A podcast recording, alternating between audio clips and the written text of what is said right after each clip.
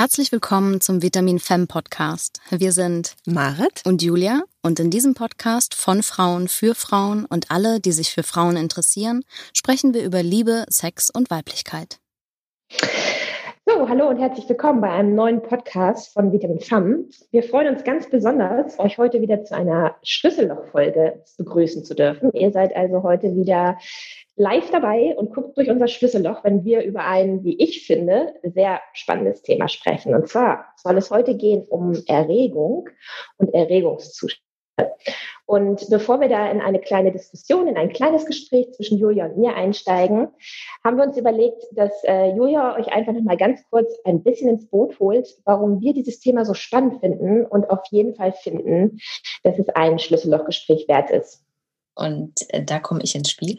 Also auch ein herzliches ja, genau. von mir. ähm, ja, wir haben gedacht, wir sprechen mal über Erregungsmodi oder Erregungszustände. Und in dem Rahmen oder dieses Thema ist mir eigentlich so richtig bewusst zum ersten Mal ausführlich begegnet im Sexokorporell. Das ist eine Sexualtherapierichtung, die sehr körperbetont oder körperbezogen ist, aber eben auch Körper und Geist ähm, als Fokus hat. Und die sprechen von verschiedenen Erregungsmodi, also wie wir eigentlich erregt werden und wie wir dann zum Orgasmus kommen. Und sie machen eine Einteilung zwischen Spannungsmodi und Bewegungsmodi.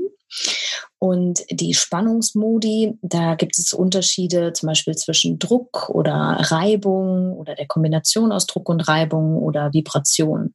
Das heißt also, wenn wir ähm, sexuell erregt sind und ähm, sagen wir mal vornehmlich jetzt im Bereich Masturbation, dass wir dann wissen, was, was funktioniert denn bei uns eigentlich gut, wie kommen wir möglichst schnell zum Orgasmus oder wollen wir es halt einfach möglichst lange genießen? Und dann sind zum Beispiel diese Spannungsmodi sehr zielführende Modi, also dass manche meinen oder manche haben vielleicht das Gefühl, dass sie über viel Druck eher erregt werden oder die Erregung sich steigern lässt bis hin zum Orgasmus. Andere machen das eher über die die Reibung, also eher mechanische Bewegungen. Und dann gibt es eben auch die Kombination, dass man zum Beispiel oder eine Frau sich wahrscheinlich häufiger auf zum Beispiel die Hand drauflegt und ähm, das dann eben mit Reibung verbindet, also eine Kombination aus Druck und Reibung dann stattfindet. Oder eben auch Vibration nötig ist und das zum Beispiel über ein Sexspielzeug ähm, passieren kann. Dahingegen Bewegungsmodi sind dann die, wo der ganze Körper sich eigentlich bewegt. Das kann man sich so ein bisschen vorstellen. Da gibt es einmal undulierenden Modus, klingt ein bisschen kompliziert, kann man sich vorstellen, so ein bisschen wie eine äh, Schlingpflanze im Wasser, die sich einfach komplett bewegt, also um die Körperachse bewegt und ähm, ja, so eine Schlange, die sich halt äh, mit dem ganzen Körper bewegt. Und dann gibt es einen wellenförmigen Modus, der halt eher so eine Art von Beckenbewegung und Schulterbewegung, also die Achse, die dann gerade bleibt oder die Körperachse, die gerade bleibt und sich da bewegen. Und das sind eher Modi, die, also diese Bewegungsmodi sind eher bewegend und eher locker und eher genießende Modi, würde ich mal so sagen. Und die anderen Spannungsmodi sind eben häufiger die, die dann wirklich zum Orgasmus führen sollen, können und das da schneller funktioniert ich finde diese Konzepte, also die sind jetzt natürlich nur ganz kurz angerissen, aber ich glaube, selbst wenn man das jetzt so hört, kann man sich schon ein Bild davon machen, was dahinter steckt. Und ich muss ehrlich sagen, dass ich mir ganz lange äh, nicht wirklich Gedanken darüber gemacht habe, ähm, wie Menschen so funktionieren und ob da jetzt jemand ganz unterschiedlich gepolt ist. Das hat sich dann erst irgendwann mal als Frage ergeben, als ich mich mehr, mehr mit diesen Themen beschäftigt habe, en Detail. Und ähm, das war auch eine Frage, die Marit und ich uns jetzt nochmal gestellt haben, wie unterschiedlich da eben Menschen sein können und mhm. ob sie sich da eigentlich darüber bewusst sind, dass es diese Unterschiede gibt. Ja, und das war auch, Julia, wenn ich da kurz ähm, eingreifen darf, sozusagen, das war ja auch das, du hattest mir davon erzählt und ich bin ja sofort auf den Zug aufgesprungen und fand das total spannend, weil ich gemerkt habe, ähm, dass du mir da was erzählt hast, was total Sinn macht und worüber ich mir aber trotzdem, genau wie du es auch gerade gesagt hast, vorher irgendwie gar keine Gedanken gemacht habe. Und bei mir ging sofort irgendwie so ein Film an, dass ich dachte, es wird so viel immer darüber gesprochen, ähm, warum ist die Frau nicht zum Orgasmus gekommen oder ist der Mann schlecht im Bett, wenn er es nicht schafft, die Frau zum Orgasmus zu bringen oder also diese ganzen, bin ich gut im Bett oder nicht gut im Bett mhm. Diskussionen, dieses ganze, warum hatte jemand keinen Orgasmus oder jemand anders hatte ihn, mhm. das ist ja oft auch so ein Thema, ich weiß nicht, ob du es auch so empfindest, oft auch so ein Thema, was viel, wo viel Wertung reinkommt mhm. Und ähm, wo auf einmal äh, Sexualität zwischen zwei Menschen auch irgendwie so was Bewertendes bekommt, äh, was eigentlich total schade ist. Mhm. Weil ich vermute, dass die allermeisten Menschen sich über diese Konzepte, die total Sinn machen, überhaupt gar keine Gedanken machen. Mhm. Und wenn wir das aber tun und wenn wir uns vielleicht auch im Zuge von äh, Masturbation, von Selbstbefriedigung selber darüber klar werden, welche von diesen Modi für uns funktionieren oder wo sozusagen, wie es für uns am besten zum Orgasmus führt, dann ist doch eigentlich, so die These, auch vorprogrammiert, dass wir dann viel besseren Sex haben können. Mhm. Ja, wo, wobei dann auch wieder die Frage ist, was ist dann wirklich guter Sex? Also wie du auch schon gesagt hast, so äh, und muss das dann immer mit einem Orgasmus enden? Oder habe ich auch guten Sex, wenn es halt nicht mit einem Orgasmus endet? Und ich glaube, das ist so, so diese eine Grundfrage, dass es immer vorausgesetzt wird, dass das Ganze mit einem Orgasmus enden müsste, sollte, könnte, mhm. um ähm, daraus einen guten Sex zu machen. Und dann wiederum die Frage, was ist, wenn der eben gerade nicht als gut empfunden wird, woran liegt das dann? Und kann das eben auch damit zu tun haben, dass ich, wenn ich ähm, mir selbst Lust bereite, eine andere Art der Lust oder eine andere Art der Erregung praktiziere, die zum Orgasmus mhm. führt, als ich das vielleicht mit dem Partner, der Partnerin in dem Moment tun kann. Und das mhm. allein deshalb eben, sei es jetzt Erektionsstörungen ähm, hervorgerufen werden oder auftreten oder dass eben die Frau nicht zum Orgasmus kommt, weil eben genau dieser Punkt und dieser Druck und diese Reibung, die sonst halt praktiziert werden kann selbst, in dem partnerschaftlichen Sex dann nicht stattfindet. Spricht das für dich, also einfach als Frage von mir, spricht es für dich eher dafür, dass äh, sozusagen Masturbation eine sinnvolle Ergänzung zu partnerschaftlichem Sex ist? Oder spricht es für dich vielleicht auch dafür, dass du schon denkst, dass wir unter Partnern mehr darüber ins Gespräch kommen sollten, was wir selber an uns entdecken, was ähm, uns Spaß macht, uns erregt, uns und damit meine ich jetzt nicht, dass, er, dass der Orgasmus das Endziel sein muss, mhm. aber uns zum Orgasmus bringt, eventuell. Ähm, glaubst du, dass das beides neben, sinnvoll nebeneinander existieren kann, darf und sollte? Oder glaubst du trotzdem auch, dass es, wenn wir uns da besser kennenlernen und alle vielleicht mehr damit auseinandersetzen, sinnvoll ist, darüber ins Gespräch zu kommen? Ähm, auf jeden Fall. Also zweiteres auf jeden Fall. Ich glaube, bei ersterem ist gar nicht die Frage, ist das eine sinnvolle Ergänzung oder nicht. Also äh, das muss ja jeder auch selber wissen und in welcher Vielzahl. Und wir sind ja alle doch sehr unterschiedlich. Und ja. ich glaube, das, das findet man eben auch nur so raus. Ich glaube, dass ähm, irgendwann der Punkt sinnvoll ist, zumindest in meinen Augen, eben darüber zu sprechen weil sonst manche Dinge äh, im Dunkeln bleiben, im wahrsten Sinne des Wortes vielleicht. Ähm, und eben nicht drüber gesprochen wird und dann auch gar nicht Bewusstsein dafür herrscht, was möglich ist und was vielleicht auch anders sein könnte. Weil ich glaube, dass wir durch unsere ähm, sexuelle Entwicklung auch einfach Muster für uns selbst mhm. ja kreiert haben, die für uns gut funktionieren. Mhm. So, und wir haben ja nicht immer Bock, äh, irgendwie zwei Stunden lang Masturbation zu betreiben, auch wenn es schön ist, äh, sondern es ist ja doch häufig, hat es ja unterschiedliche Gründe, warum Menschen masturbieren. So, äh, das kann ja zur einfach wirklich Stressentladung sein. Das mhm. kann sein, weil wir wirklich Bock auf Sex haben, aber gerade niemanden haben. Also die Gründe sind ja ganz unterschiedlich so. Yeah. Und ähm, ich glaube, da ist es einfach wichtig, mit einem Partner, Partnerin dann drüber zu sprechen, weil vielleicht, wenn es Probleme geben sollte oder man einfach sagt, ich will das Ganze mal ausweiten, ich will mal was anderes ausprobieren, dann kann eben sehr viel darin gefunden werden, in dem, wie es bisher war oder wie es bisher gehandhabt wurde. Und das heißt mhm. natürlich auch, dass diese Muster, die wir haben, eingeschliffen sind, was gut ist. Auf der anderen Seite macht es Veränderungen manchmal ja auch schwerer, weil wir genau wissen, okay, so funktioniert's. Und wenn ich ein mhm. bisschen was ändere und mal von Spannung oder Druck loslasse, und eher in eine Bewegung gehe, kann es natürlich sein, dass in den ersten Malen und vielleicht auch längeren Malen eben nicht die Art von Lust zustande kommt, die wir uns dann damit versprechen. Und mhm. dennoch da auch, ähm, da kommt auch wieder, finde ich, Mindfulness ins Spiel, dass man dann sagt, okay, so ist es jetzt gerade Es kann sich aber auch wieder ändern und es kann sein, dass einfach das Spektrum dessen, was dann zu mehr Lust und mehr Erregung führt, breiter wird.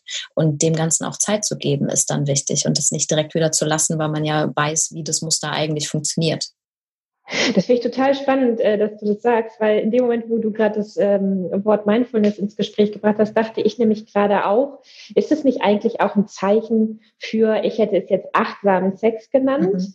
ähm, was ja vielleicht so ein bisschen, also ich will das jetzt nicht pauschalisieren oder so, aber so ein bisschen ja auch eine Gegenbewegung ist zu dem, was glaube ich aber dann doch oft noch in, in den Betten der Menschen passiert, so dieses, ähm, wie wir es vorhin auch schon gesagt haben, ähm, man hat gemeinsam Sex. Das Ziel soll irgendwie der Orgasmus sein. Wenn es nicht klappt, ist irgendwie doof. Mhm. Ähm, davon mal wegzukommen und zu sagen, ähm, guter Sex ist nicht Sex, der zum Orgasmus führt, zwingend und am besten kommen mhm. beide noch gleichzeitig, mhm. sondern ähm, tatsächlich kann guter Sex auch sein, genau, einfach mal auszuprobieren, ähm, wie es auch sein könnte. Und mhm. das hast du, finde ich, gerade sehr schön gesagt, vielleicht auch mit der Konsequenz, dass es beim ersten Mal sich nicht so wow oder so anfühlt, mhm. aber dass man einfach so ein Gefühl füreinander bekommt und miteinander bekommt, so, okay, und da kommen ja dann wieder diese Spannungsmodi und Bewegungsmodi in, äh, rein, so, was,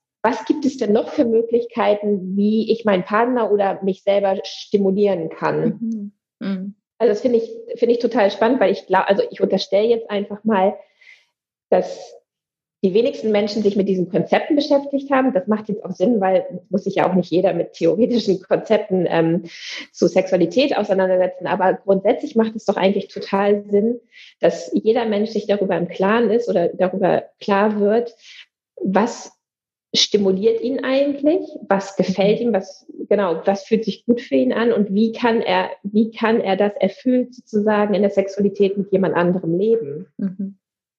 Und dann sprechen wir, glaube ich, von, von Mindfulness beim Sex oder beziehungsweise von achtsamen Sex. Und das klingt vielleicht irgendwie so ein bisschen, ich weiß nicht, der eine oder andere.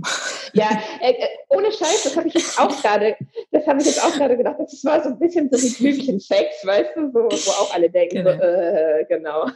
Aber das muss ja nicht. Also ich glaube auch, dass ähm, das ist auch Teil dieses Konzepts, also dass diese Spannungsmodi letzten Endes eher unseren, ähm, ja, unseren Flucht- oder Kampfreflex auslösen. Also unser sympathisches System wird dadurch getriggert.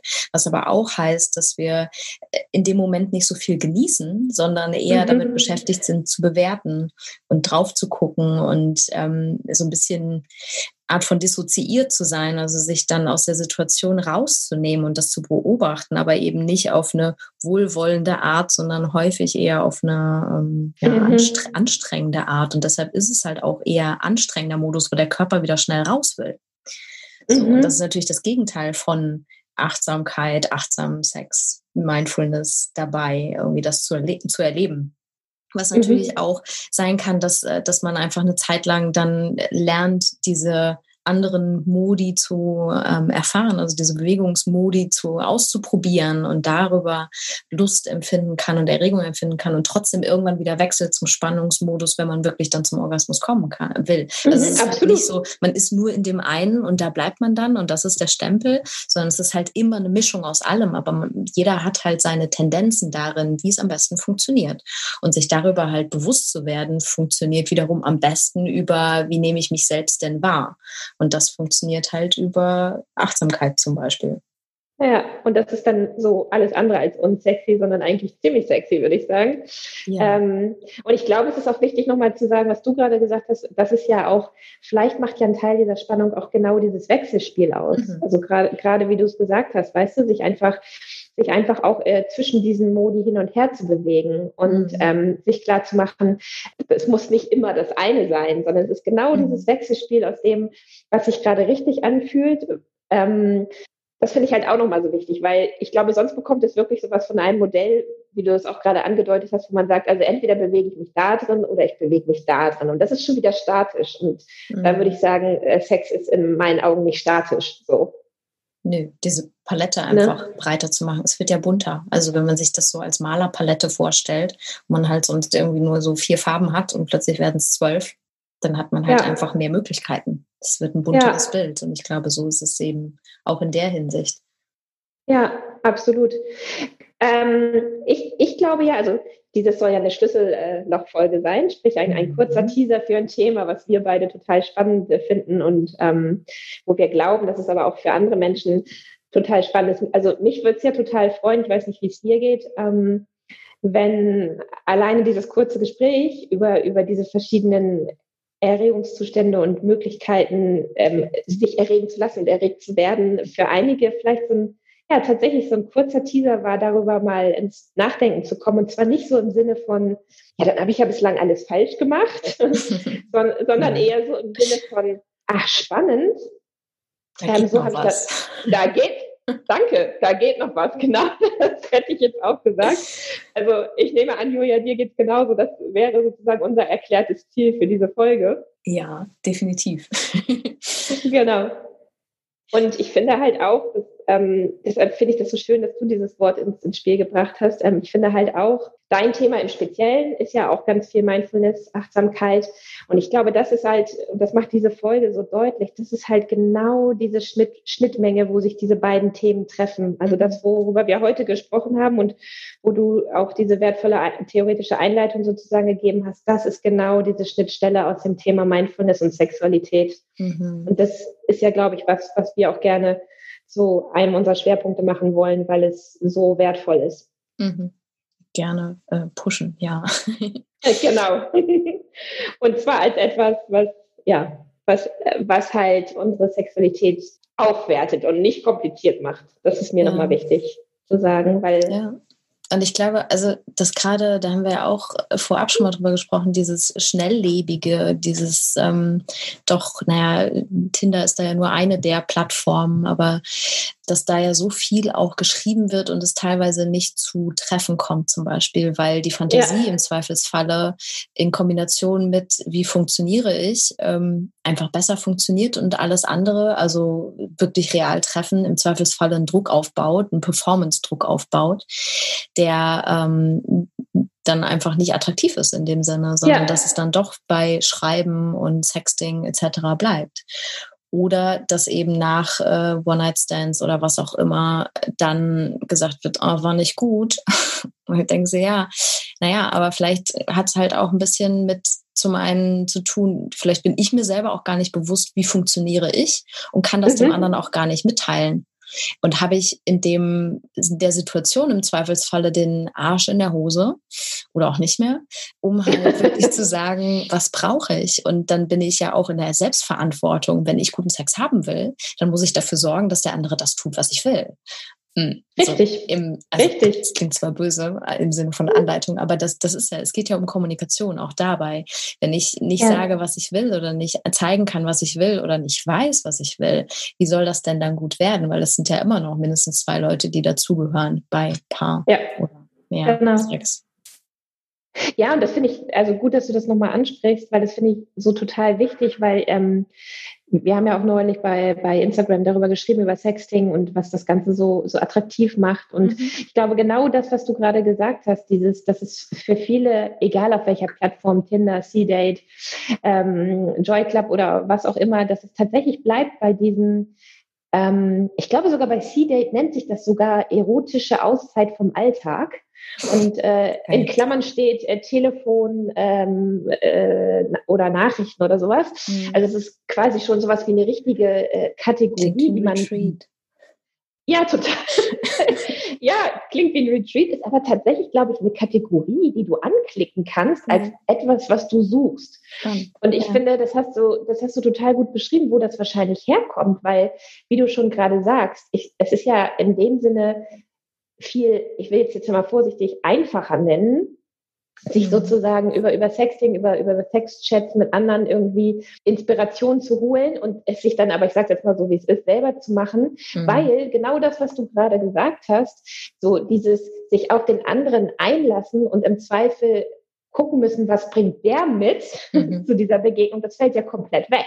Mhm. Das heißt, ich weiß ja eigentlich, ich werde zu meinem wahrscheinlich erklärten Ziel kommen, ohne dass ich mich dieser Drucksituation aussetzen muss, dass ich da tatsächlich einem, einem Menschen ähm, begegne, von dem ich erstmal gar nicht weiß, wie der funktioniert im Bett. Mhm. So. Das finde ich ist ein total spannender Gedanke, wenn man mal darüber nachdenkt, dass all diese Plattformen aber ja nach wie vor total buben. Mhm. Ja, finde ich, finde ich echt interessant. Also ich glaube, dass das in vielen Fällen tatsächlich was damit zu tun haben könnte, ja. Mhm. Ja, und ich hoffe, dass unsere Folge hier ein kleiner Teaser für euch war. Lasst uns gerne wissen, wenn ihr mehr darüber wissen wollt und wir darüber vielleicht mehr folgen oder auch ähm, einfach einen Blogpost nochmal machen sollen, ausführlicher. Wie gesagt, wie, wie ihr merkt, wir finden das ein sehr wichtiges Thema. Ja, absolut. Mit dem wir euch gerne weiter belästigen möchten. Ja, genau. Ja. genau. Ja. Und immer dran denken, was du ja gesagt hast, der Kernsatz dieses ganzen Gesprächs ist, da geht noch mehr. genau, da geht noch was. Genau. In diesem Sinne, ja, in diesem da geht Sinne. noch mehr. Möchten wir euch äh, in eure Woche zurückschicken. genau, vielen Dank fürs Zuhören. Bis zum nächsten Mal. Bis zum nächsten Mal. Ciao. Wenn ihr mehr über uns erfahren wollt, dann findet ihr uns auch auf Instagram und Facebook. Wenn ihr Feedback hinterlassen möchtet, dann schreibt einen Kommentar oder uns eine E-Mail an mail at vitamin-fam.com. Und bis zum nächsten Mal nicht vergessen. Give yourself a hand and sex up your life. Marit und